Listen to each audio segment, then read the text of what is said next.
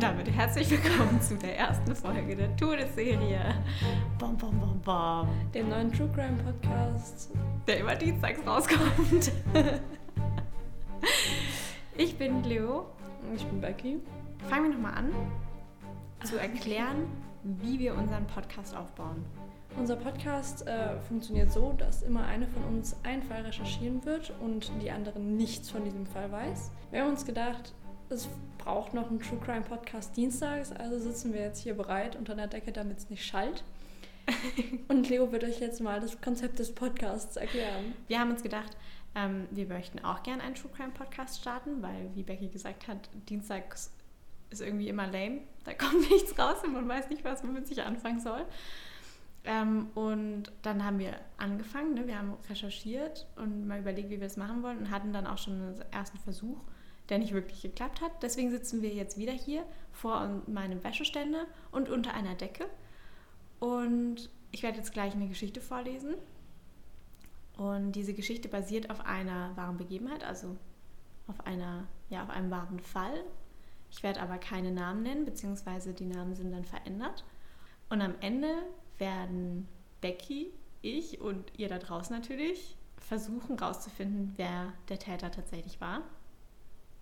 Und das Ganze ist eben eine Mischung aus Mord auf Ex, weil nur eine von beiden den Fall kennt und der anderen erzählt, von Mordlust, weil wir, denke ich, jetzt im, im weiteren Verlauf auch immer mal wieder Sachen haben, die wir wahrscheinlich auch noch erklären werden. Also so Sachen wie, was ist ein Psychopath? Genau. Wie, wie definiert sich ein Mord? Genau. Echt? Ja. Das willst du definieren? Ich dachte, ein Mord ist jemand, wenn, also wenn ich durch die Ja, ja, Hand eines welche- anderen sterbe. Aber welche Mordmerkmale, sowas alles. Ah, okay, das willst du noch Willst du mit sagen? reinbringen? Cool, okay. Ähm, dann von Verbrechen von nebenan, weil es, ich denke mal, sehr emotional und mit Adjektiven ausgestattet wird. Ich meine, es ist, Dramatisch erzählt. genau, es ist ja auch eine Geschichte, die wir schreiben und nicht nur eine bloße Erzählung von, ne, von einem Tathergang. Und eine Aufregung von Infos. Genau. Dann bringen wir noch Merkmale von Geschichten aus dem Altbau mit rein. Das ist ein Podcast von zwei Jungs, die finde ich super. Ich, die, ich habe jetzt alle Folgen mittlerweile durch. Ach echt? Ich habe auch schon abgestimmt, ob die Geschichte wahr ist oder falsch. Ja, genau. Auf jeden Fall haben wir das Konzept übernommen und äh, schreiben jetzt, also haben uns daran orientiert. Wir schreiben jetzt Geschichten aufgrund einer wahren Begebenheit und dann müsst ihr am Ende rausfinden, wer der Täter ist. Bei Geschichten aus dem Altbau geht es einfach darum, ob wir glauben, dass die Geschichte wahr ist oder falsch, was wir uns erzählen. Das heißt, am Ende der Folge ähm, schließen wir mit dem Motto, wer knackt die Nuss? Und die Leute, die drei Fragezeichen äh, hören, die wissen jetzt auch, um was es geht. Wenn nicht, dann hört einfach nochmal in, was ist das? Gefährliches Quiz. Äh, gefährliches Quiz rein, genau. Mhm. Siehst du, hier richtiger Profi mir gegenüber. Genau. Wollen wir einfach mal starten? Ich denke, wir sollten anfangen. Ja. Sonst wird das Intro auch irgendwann zu lang. Wir müssen ja auch ein bisschen erklären, ne? Okay. Also, es war bereits Abend, als er aus dem hell erleuchteten Gebäude trat. Seine Jacke hing schlaff über seine schmalen Schultern, während er sich in Bewegung setzte. Das Licht aus dem Inneren reichte, um den Bordstein vor sich ohne die Hilfe der Laternen ringsum zu erhellen. Er schaute sich um. Irgendwas war anders. Er fühlte eine Unruhe in sich, wie er sie schon lange nicht mehr gefühlt hatte. Als würde ein Gummiball immer und immer wieder gegen die Wände eines viel zu kleinen Raums schlagen. Nur, dass sich dieser Raum in seinem Körper befand. Er nahm seine Hand und drückte sie fest gegen seinen Brustkorb. Tatsächlich. Sein Herz schlug schnell und unregelmäßig. Das musste an dem Film liegen, den er sich gerade angeschaut hatte. Sein Blick ging zurück auf das große Schild, das wie eine goldene Krone über der Eingangstür thronte. Die zehn Gebote stand dort in schwarzer Schrift auf weißem Hintergrund, welcher durch die Glühbirnen schon fast gelb erschien. Sofort kamen die Bilder der Szene wieder in seinen Kopf. Der langhaarige Moses, wie er versuchte, seine Aufgaben zu erfüllen. Das goldene Kalb, das inmitten einer Menschenmenge steht und von den Umliegenden angebetet wird. Und die halbnackten Mädchen, die darum herumtanzten. Die halbnackten Frauen. Seine Aufregung wurde größer. Wie konnten sie es nur wagen, sich so in der Öffentlichkeit zu kleiden? So etwas gehört sich nicht. Und überhaupt, wieso war es ihnen eigentlich erlaubt, an der Feier teilzunehmen, ärgerte er sich. Unwillkürlich schweiften seine Gedanken zu den Frauen in seiner Bekanntschaft, zu seiner Schwester und zu seiner Mutter. Sie hätte sich nie so gekleidet, aber das brauchte sie auch nicht. Sie war schon allein aufgrund ihres Charakters abstoßend. Sein Puls ging immer schneller. Er musste hier weg. Wie konnte sich dieses Miststück wieder in seine Gedanken drängen? Mit jedem weiteren Gedanken an die Frau, die ihm im Alter von zwölf Jahren einfach mit seiner Schwester allein gelassen hatte, beschleunigte er auch seine Schritte. Vorbei an der Menschentraube, die sich immer noch vor dem Kino versammelte und über den Film sprach. Vorbei an dem Popcornstand, der auf seine neuen Beru Vorbei an dem Popcornstand, der auf neue Besucher wartete, und rein in die Straße, die nur noch vom schwachen Licht der Laternen erleuchtet wurden. Hier in der Dunkelheit ging es ihm etwas besser. Mit dem Frust über seine Mutter, die zugelassen hatte, dass seine kleine Schwester im Heim aufwachsen musste und er zu seinen Großeltern kam, wuchs auch der Hass. Hätten sie die, hätte sie die beiden nicht allein gelassen, hätte er seinen Opa nicht bestohlen und hätte er keine Mitschülerin vergewaltigt und hätte er vor allem nicht zu ihr zurückgemusst. Was fiel ihr eigentlich ein, dass sie sich als Mutter verantwortlich fühlte, ihn wieder aufzunehmen, als ob sie jemals Verantwortung für irgendjemanden übernommen hätte. Die Gedanken kreisten in seinem Kopf. Immer und immer wieder suchte er schöne Erinnerungen, mit denen er sich ablenken und vor allem abreagieren konnte. Doch da waren keine. Und ständig kam er wieder zurück zu der Szene mit dem goldenen Kalb, den halbnackten Frauen und dann zu der Wut auf seine Mutter. Wenn er es sich genau überlegte, dann lag die Sache eigentlich klar auf der Hand. Die Unruhe, der Hass, die Unsicherheit, ja, sie alle entsprangen dem gleichen Ursprung, dem Gedanken an Frauen. Wenn er sich also besser fühlen wollte, dann mussten sie weg. Und zwar nicht die Gedanken, sondern die Frauen. Erleichtert, endlich eine Lösung gefunden zu haben, schaute er über die Straße, geradewegs in das junge Gesicht eines 17-jährigen Mädchens. Okay, hier mache ich eine Pause. Wie nah geht ihm bitte dieser Film? Krass, oder? What the hell? Ja. Ähm, äh, yeah. Klar, die Gedanken müssen nicht weg, sondern die Frauen. Easy. Einfachste Lösung. Vor allen Dingen alle Frauen auf der ganzen Welt. Ähm, ja, also, nee. Hm. Dieser Mensch ist schon, also, hm? Ja. Ja. Soll ich weitermachen? Mhm, mach mal weiter. Okay. Erneut stieg Wut in ihm auf. Es sollte dadurch besser werden, nicht schlimmer. Doch dazu hätte es klappen müssen. Sie hätte nicht weglaufen dürfen. Es war viel zu anstrengend. Und wo kam plötzlich dieser Taxifahrer her? In seinem Kopf drehte sich alles. Eigentlich sah es ganz einfach aus. Sie war viel zu jung, um sich ordentlich zu wehren, schon gar nicht gegen einen Mann. Aber mit ihrer Schnelligkeit, damit hatte er nicht gerechnet. Erster Fehler. Das würde beim nächsten Mal definitiv nicht passieren.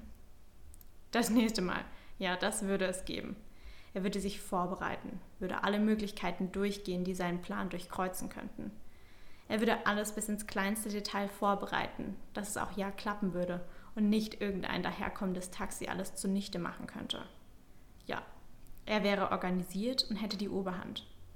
Bei dem Gedanken kribbelte sein ganzer Körper und ein leichtes Ziehen machte sich zwischen seinen Beinen bemerkbar. Nun wich die schlechte Unruhe einer fast nicht auszuhaltenden Aufregung. Er wollte es, er brauchte es. Und wenn er es sich recht überlegte, dann brauchte er es jetzt und nicht erst, wenn alles geplant war. Seine Beine trugen ihn wie von selbst immer weiter. Sein Kopf fühlte sich immer weiter mit diesen Gedanken und mit jeder weiteren Fantasie wurde er euphorischer. Die Nacht war nun vollständig eingebrochen und hier am Rand der Stadt gab es noch viel weniger Licht, als es ohnehin schon durch die spärlichen Laternen gab. Es war so still, als er über das leere Feld hinein in die Dunkelheit blickte. Weit entfernt hörte er die Autos, die auf der Hauptverkehrsstraße fuhren. Es waren längst nicht so viele wie im Feierabendverkehr. Die meisten waren sowieso schon zu Hause und aßen wahrscheinlich mit ihren perfekten Familien in ihrem ach so gemütlichen Wohnzimmer, dachte er verärgert. Ein leises Klackern unterbrach ihn. Er schaute sich um und fand den Grund. Es waren die Absätze eines Frauenschuhs, etwa fünf Zentimeter hoch, also gerade noch bequem genug, um sich tagtäglich auf ihnen bewegen zu können und dabei keine roten Druckstellen zu bekommen. Die Farbe passte perfekt zu dem langen Rock, der ihre Beine zu zwei Dritteln verdeckte und ihre Taille noch ein Stück schmaler aussehen ließ, als sie es ohnehin schon war. Darüber trug sie eine schneeweiße Bluse, die sie stilvoll in den Saum des Rockes steckte und mit einem hellblauen Tuch am Hals schmückte. Sie bewegte sich nicht besonders schnell. Wahrscheinlich waren die Einkäufe in ihrem Strohkorb zu schwer, um in normalem Tempo zu laufen. Vielleicht waren die Schuhe aber doch zu hoch und ihr taten die Füße weh. Ihm war es egal sollte sie sich doch abschleppen. Selbst daran schuld, wenn sie keinen hatte, der ihr helfen konnte. Und Glück für ihn, denn so war es deutlich leichter. Die Vorstellung von einem erneuten Versuch, seine Macht auszuüben, kam bereits mit dem ersten Blick auf die weiße Bluse und verschaffte sich immer mehr Platz in seinem Kopf, bis er es kaum noch aushalten konnte. Langsam ging er der Frau in genügendem Abstand hinterher. In der Dunkelheit fiel er kaum auf, doch das war egal. Sie schaute sich nicht um und ging einfach weiter geradeaus.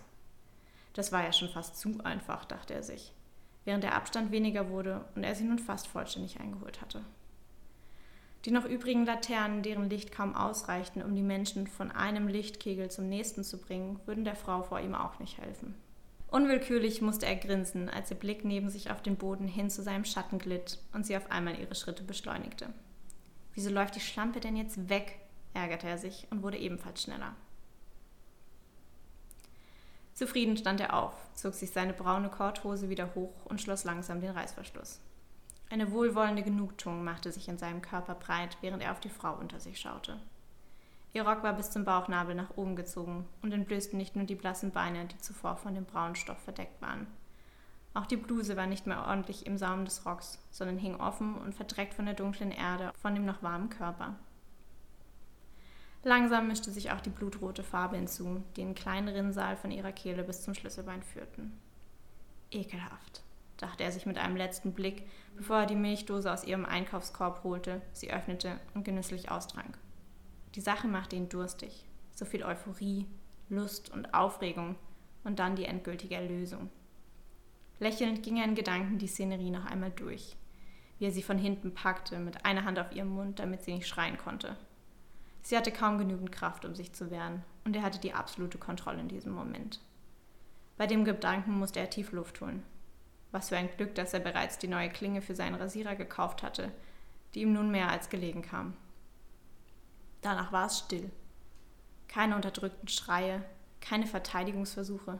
Es war absolute Stille, während er sich die Hose aufknöpfte, zu ihr herunterbegab und die Seidenstrumpfhose unter ihrem Rock zerriss. Danach ging alles ganz schnell. Er konnte sich kaum zurückhalten, während er immer und immer wieder in sie eindrang, bis er schließlich die vollständige Erlösung fand. Dieses Gefühl war so wunderbar. Die Macht, die Gewalt, die Tatsache, sich alles holen zu können, was er wollte, machte ihn süchtig. Und er wollte mehr. Gewalt bestimmte ab nun seinen Alltag. Er brauchte Geld, er brauchte Sex und er brauchte die Bestätigung, dass er etwas Besseres war als alle Frauen zusammen. Ein Monat voller erneuter sexueller gewalttätiger Übergriffe später fand er sein neues Opfer. Ob er die 18-jährige Marie erschlagen hatte oder ob es doch an dem Tritt auf ihre Kehle lag, wusste er nicht mehr.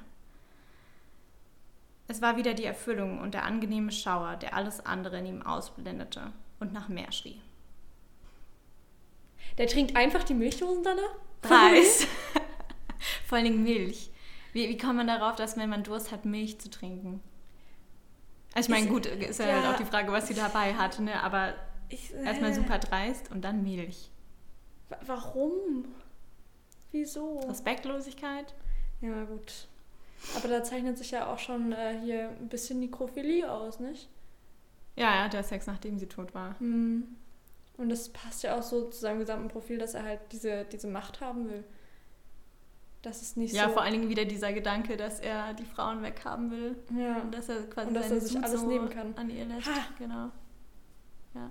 Und auch ein bisschen dass er doch irgendwie unberechenbar ist, weil er hat ja, mhm. eigentlich wollte er es planen und dann ja. eigentlich, und dann hat er es doch nicht gemacht. Und dann hat er auch einfach das genommen, was er sowieso dabei hatte. Naja. Dieser Dude. Dude. Sie trug ein hellblaues Sommerkleid. Bei den warmen Temperaturen war das kein Wunder. Ich muss ganz gut. Dieser Satz, ich war so stolz. Ich habe sogar den Wetterbericht von 1959 gesucht. Da stand da, mehr Sonne als normal. Ist alles klar. Also. Ich bin so stolz, ich, ich habe sogar den Nachtzug gegoogelt und mir angeschaut, wie das ausschaut. Also. Ja, Spoiler, es gibt einen Nachtzug.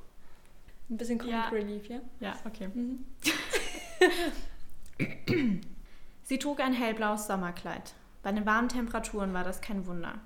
Die Sonne schien in den letzten Tagen deutlich häufiger, als es normal der Fall war, und überall sah man die Frauen in ihren Sommerkleidern durch die Gegend laufen. Er konnte sich daran nicht erfreuen. Die Empörung über den freizügigen Kleidungsstil machte ihn wütend, und er wollte sie lieber bestrafen, als sich an dem Anblick zu erfreuen. Die Versuchung war in den letzten Tagen wieder allgegenwärtig geworden. Viel zu lange war das letzte Mal her und er brauchte wieder die Befriedigung, die er sich doch so sehr wünschte. Er schaute zu, wie die junge Dame in dem hellblauen Kleid mit ihren zwei Freundinnen in den Zug einstieg. Sie waren nur zwei Waggons von seinem eigenen entfernt. Missmutig ging er die drei Stufen nach oben und links in den Waggon zu seinem Platz. Er hatte diesmal keine Karte reserviert, denn das hätte nur auf ihn aufmerksam gemacht. Seit circa einem halben Jahr schon durfte er nicht mehr in die Schweiz einreisen. Doch der Zug würde ihn geradewegs nach Basel bringen und hinein in das Land, aus dem er wegen seiner zweiten Vergewaltigung ausgewiesen wurde. Moment, war es die zweite oder schon die dritte? Es kamen noch so einige dazu, sodass er sie nicht mehr genau zählen konnte, geschweige denn an die Namen erinnern konnte. Das plötzliche Schieben der Tür zwischen den Waggons ließ ihn aus seinen Gedanken schrecken. Herein kam der Zugpage, der das Gepäck trug, und die junge Frau im blauen Kleid. Er musste sein Lächeln unterdrücken, als er den beiden mit seinen Blicken folgte. Es tut mir wirklich sehr leid, dass Sie sich nicht zu Ihren Freundinnen setzen können, Fräulein. Aber ich weiß nicht, ob nicht alle Reservierungen heute Nacht wahrgenommen werden, sagte der Zugpage in bedauerndem Ton. Nun, ich wäre deutlich lieber bei Ihnen gesessen. Ich fühle mich nicht wirklich wohl dabei, hier alleine in dem Waggon zu sitzen, antwortete sie seufzend. Aber Sie können schließlich auch nichts dafür. Vielen Dank trotzdem, dass Sie mir mit dem Gepäck geholfen haben. Das habe ich gern gemacht. Sollten Sie noch etwas wünschen, ich stehe jederzeit zu Ihrer Verfügung. Und mit diesen Worten drehte er sich um, nickte dem einzigen weiteren Mann in dem Waggon höflich entgegen und ging in das nächste Abteil. Sie lächelte ebenfalls dem weiteren Fahrgast entgegen und begab sich auf ihren Platz, bevor ihr Blick aus dem Fenster hinausging und der Zug sich nach einem schrillen Pfiff in Bewegung setzte. Auch er hatte keine weitere Beschäftigung gefunden als die Zeitung vor ihm, die er bereits vollständig durchgelesen hatte. Also blickte er abwechselnd zu der jungen Frau und aus dem Fenster. Nach etwa drei Stunden passierte noch einmal der Zugpage und anschließend der Zugleiter das Abteil, um sich nach dem Befinden der beiden zu erkundigen. Nach einem kurzen Es geht schon, vielen Dank ihrerseits und einem kurzen Rauen seinerseits gingen beide weiter und verwiesen auf die Vorhänge vor dem Fenster. Es war mitten in der Nacht, als er erneut aus seinem unruhigen Schlaf schreckte, weil sich etwas in dem Abteil bewegte. Tatsächlich. Die junge Frau war ebenfalls wach und steuerte geradewegs auf die Zwischentür zum nächsten Waggon hin. Das war die Gelegenheit. Er richtete sich auf und lief ihr hinterher.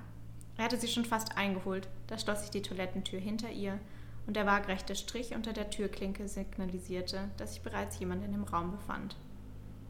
Unruhig machte er ein paar Schritte zurück, ließ seinen Blick kreisen und, und entdeckte den roten Hebel der Notbremse neben der Tür. Die Schiebetür. Ja, das war eine Idee. Mit einem schwungvollen Ruck öffnete er sie und zog sich wieder zurück. Er hörte das leise Klicken des Schlosses und machte sich bereit. Gleich würde sie an ihnen vorbei in ihren Waggon zurück wollen. Die dumpfen Schritte kamen immer näher, und nun war sie direkt neben ihm. Mit einer kurzen Bewegung trat er aus der Nische hervor und schubste sie kräftig nach vorn. Mit einem lauten Schrei fiel sie aus dem Zug. Erregt drehte er sich nach rechts und zog an dem dritten Hebel. Die Räder quietschten so laut, wie sie es normalerweise nur beim Einfahren in den Bahnhof machten. Er wollte sich die Ohren zuhalten, doch stattdessen musste er sich festhalten, um nicht durch die Schwerkraft durch das Abteil zu fliegen.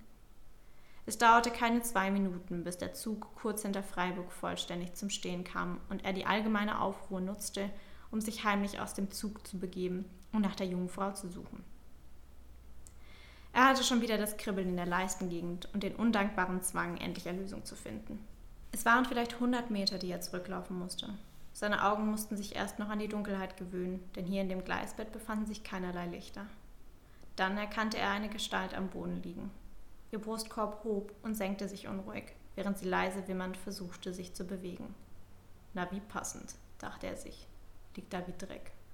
Aber etwas anderes ist sie ja auch nicht. Noch ein weiterer Schritt über die Schienen und er war bei ihr. Im Hintergrund hörte er das Stimmengewirr der Passagiere, die nur neugierig ausgestiegen waren, um die Ursache für den plötzlichen Halt zu erfahren. Mittendrin der Zugführer, der versuchte, seine Mitarbeiter anzuweisen, alle wieder ins Inneren des Zuges zu bringen, damit sie wieder weiterfahren konnten. All das interessierte ihn nicht. Er hatte nur Augen für den auf dem Boden zusammengekrümmten Körper. Langsam hob er seine rechte Hand, in der die Klinge des Messers nicht einmal durch das schwache Mondlicht zu erkennen war. Mit einer schnellen Bewegung stach er zu. geradewegs in den sich noch hebenden Brustkorb, und es war erneut totenstill. Er warf das Messer einige Meter weit weg und widmete sich der Leiche vor ihm. Du hast die Kontrolle, murmelte er vor sich hin, während er um den leblosen Körper ging, die Arme nahm und sie ins Gebüsch zog. Das Kribbeln in seinem Körper hörte erst auf, als er vollständig mit ihr fertig war. Das Kleid lag hochgezogen über ihrem Gesicht, während er, ohne sich noch einmal umzudrehen, auf den Weg machte und wieder in den Zug einstieg, der kurz darauf die Fahrt wieder aufnahm. Zufrieden setzte er sich auf seinen Platz am Fenster zurück. Mit einem kurzen Blick auf das Gepäck der jungen Dame schweiften seine Gedanken zu den letzten drei Morden zurück. Er konnte sich nicht richtig entscheiden, welche Methode er besser fand. Mit der Rasierklinge die Kehle durchschneiden, mit einem Stein den Kopf einschlagen oder doch mit dem Messer in den Brustkorb eindringen? Letzteres hatte etwas seltsam Intimes an sich. Und mit diesem Gedanken schlief er ein. Wie fährt der Zug einfach weiter, wenn eine Tür offen ist und die Notbremse gezogen wurde und dann so, ja, ist ja ganz normal, wir fahren einfach weiter. Was ist denn das? naja, ich war, also, war ja eine andere Zeit, ne? Und wir wissen ja nicht. Wann war das? 19... 1959. Das ist ganz schön lange her. Gut erkannt. Das ist 60 Jahre her. Ja, mehr als 60 Jahre. Aber, also du weißt, es hätte ja auch einfach Jux sein können, ne? Also hätte ja, ja, ja klar, Streich, ein blöder Streich, aber hätte, wenn da keine Ursache gefunden wird. Ja, aber ich meine, wenn eine Tür offen steht. Ja. Also.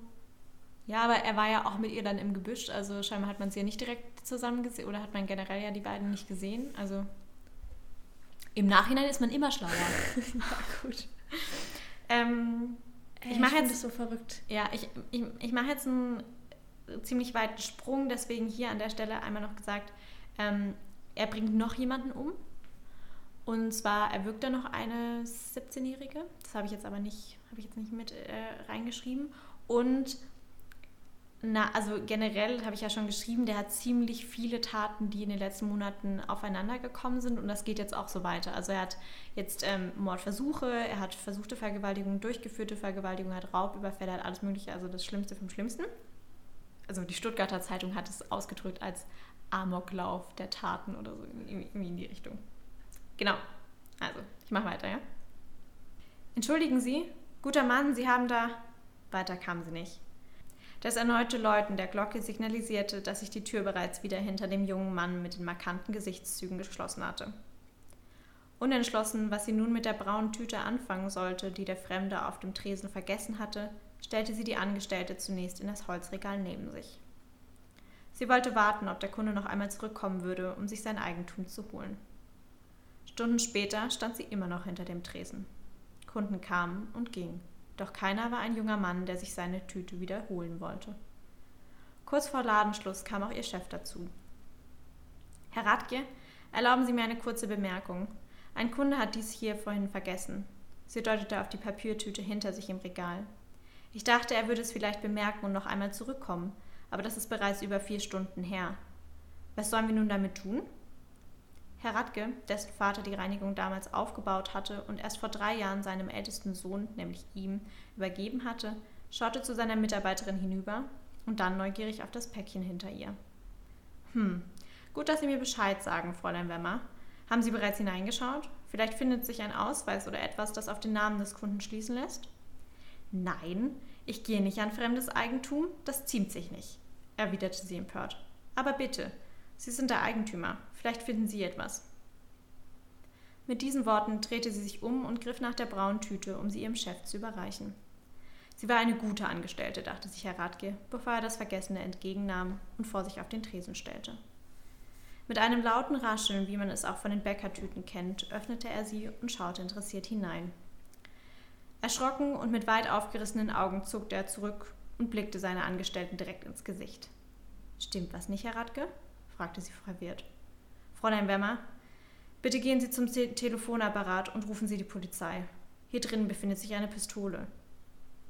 Nur zehn Minuten später standen bereits zwei Polizisten vor den Angestellten der Reinigung und nahmen die braune Papiertüte samt Inhalt entgegen. Es ist gut, dass Sie uns angerufen haben, Herr Radke. Können Sie sich noch daran erinnern, wer diese Tüte hier vergessen hat? fragte der größere von beiden. Herr Radke wollte gerade antworten, als ihm seine Angestellte zuvorkam. Entschuldigen Sie die Herren, Aber ich war im Verkaufsraum, als der junge Herr diesen Gegenstand hier vergessen hatte, antwortete sie höflich. Ich kenne ihn leider nicht, aber er war ein sehr attraktiver Mann. Schmales Gesicht und markante Gesichtszüge. Ich denke wohl nicht älter als Mitte, Ende 20. Es gibt hier auch mehrere Versionen. Also die eine Version ist die, wie ich sage, dass er eine Tüte vergessen hat und da ist eine Pistole drin gewesen. Mhm. Dann gibt es eine Version, da ist es ein Päckchen, was er vergessen hat mit einer Pistole drin. Dann gibt es wiederum verschiedene Versionen, ob es eine Pistole war, die der Täter in dem Fall ähm, die Pistole selber gebraucht hat, um einen Überfall zu begehen, oder ob das etwas war, das er bei einem Überfall mitgenommen hat. Also mhm. ich habe mich jetzt einfach für eine Variante entschieden. ähm, genau, und dann gibt es auch, ganz wichtig, äh, zwei Varianten, ob die, das, das, Vergessene absichtlich dort gelassen wurde. Mhm. Also er sagt später, er hätte das absichtlich gemacht, weil er geschnappt werden wollte. Aber es ist halt auch die Frage, ne, ob das eher so Ausdruck war, um mm. quasi noch seine Kontrolle zu behalten, die er ja, immer gedacht hat, er hätte sie. Ähm, ja, oder ob es ne, vermeintlich. Eigentlich war es ja eher Kontrollverlust, wenn er auf einmal jemanden umbringt und vergewaltigt. Ja, aber da hat er trotzdem die eigene Kontrolle gehabt. Niemand konnte sich Also ist jetzt Ansichtssache.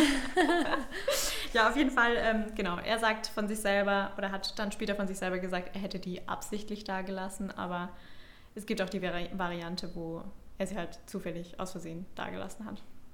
Genau. Willst du was dazu sagen? Also, nein. nein, okay. Anschließend folgt, ähm, das habe ich allerdings nur in einer Quelle gelesen, eine sehr hitzige Verfolgungsjagd. Mhm. Das habe ich jetzt auch ein bisschen anders geschrieben oder beziehungsweise verkürzt. Hören wir, wie es weitergeht. Wie kann man nur so unglaublich dumm sein, ging es ihm durch den Kopf. Noch nie wurde er verdächtigt, geschweige denn die Leichen und Überfälle generell in einen Zusammenhang gebracht. Und dann vergisst er die Pistole in dieser Reinigung? Es half nichts. Jetzt blieb nur noch die Frage, wie viel wussten sie wirklich? Da legten sich schon die Handschellen um seine Handgelenke und er wurde unsanft zum kleinen Wagen der Polizei geführt. Die Fahrt. Bisschen aufgekürzt. Sehr stark verkürzt. Die Fahrt dauerte nur circa zehn Minuten. Dann stand sie bereits vor einem weiß gestrichenen Gebäude, das in Großbuchstaben das Wort Polizeirevier zierte. Er wurde in einen kleinen, dunklen Raum ohne Fenster gesperrt. In der Mitte stand ein brauner Holztisch, wie man sie in den Schulen sah, zwei Stühle, die sich gegenüberstanden und ein Stuhl mit Schreibmaschine in der rechten vorderen Ecke des Raums. Wortlos ließ er sich zu seinem Platz führen und setzte sich hin. Er war müde geworden und wollte nicht mehr schweigen. Also fing er an zu erzählen. Ba, ba. Geständnis. Ich habe ab jetzt die Geschichte nicht mehr weitergeschrieben, weil ich meine Zeit überschätzt und den Aufwand unterschätzt habe. Ohne Witz, ich habe höchsten Respekt vor den Mädels von äh, Mord of X, die jede Woche was Neues rausbringen. Ja. Meine Güte. Ja. Fanta mein Leben. Unsere neue Interpretation von FML Sagen wir jetzt extra nicht, weil das heißt ja auch wirklich Fanta mein Leben. Also für alle, die es nicht wussten, wisst ihr jetzt. Das wird der spätere Insider. Fanta mein Leben.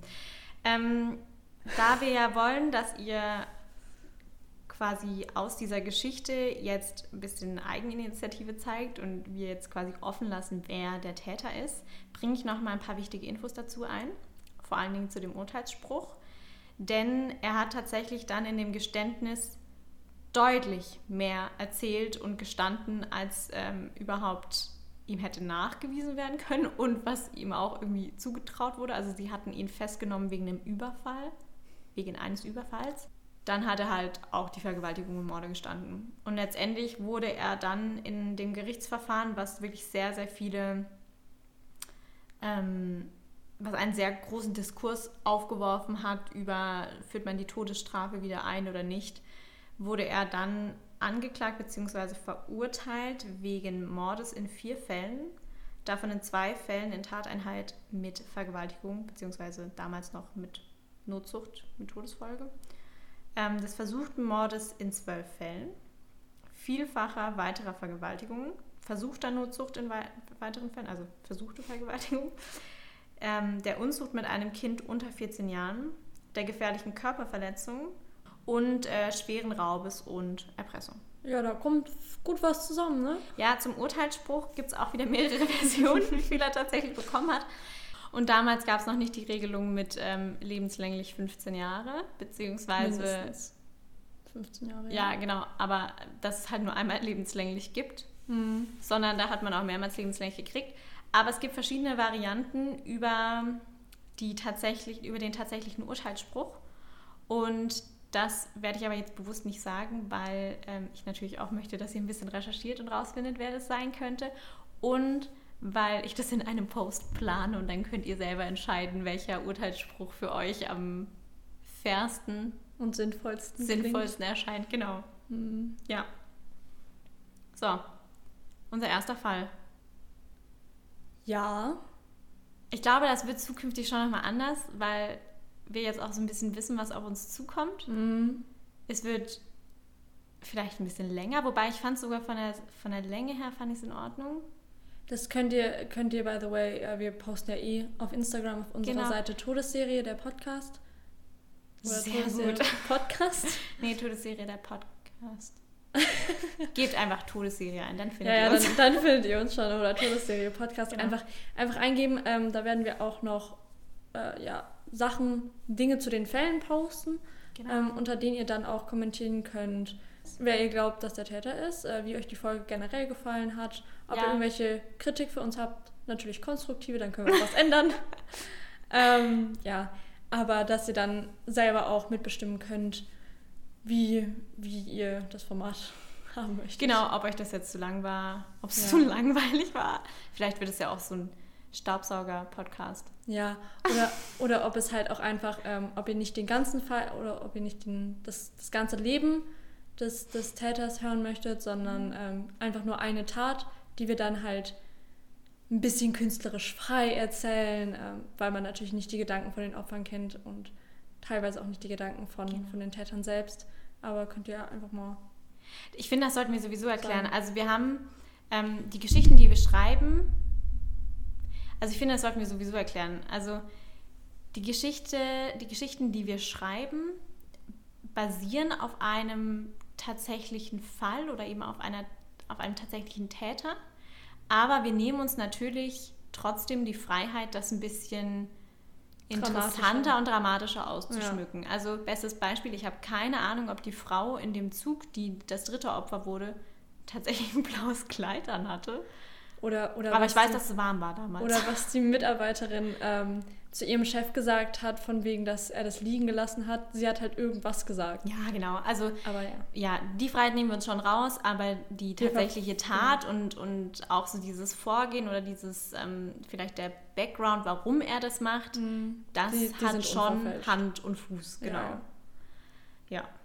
Also ihr müsst schon ein bisschen um die Ecke denken, aber ich bin mal gespannt, ob ihr das rausfindet. Dann könnt ihr uns ja auch mal rückmelden, ob das zu schwer war, ob wir am Ende vielleicht noch mehr Tipps reinbringen sollten oder halt mehr mhm. Fakten, die tatsächlich auf den, auf den wirklichen Täter schließen lassen. Genau. Wir machen es mal für diese Folge mal noch einfach. Ich fasse noch mal kurz zusammen, oder? Also er wurde wegen unglaublich vieler Fälle ver verurteilt. Und was ein wichtiger Punkt ist und was wahrscheinlich sehr schnell oder sehr gut helfen wird, er war bis zu seinem Tod der am längsten inhaftierteste Täter in Deutschland. Genau, also das macht es schon ziemlich einfach, aber es ist auch die erste Folge. Wir können ja gucken, ob ihr, ob ihr damit gut klarkommt und es im Laufe der Zeit genau. schwerer machen. Und dann könnt ihr ja sagen, genau, könnt ihr sagen, ob es zu einfach war hm. oder so. Ja, magst du noch irgendwie was am Ende sagen? Ich würde sagen, dann verabschieden wir uns für heute. Ja, gut, dann verbleiben wir mit den Worten Wer knackt, den Nuss?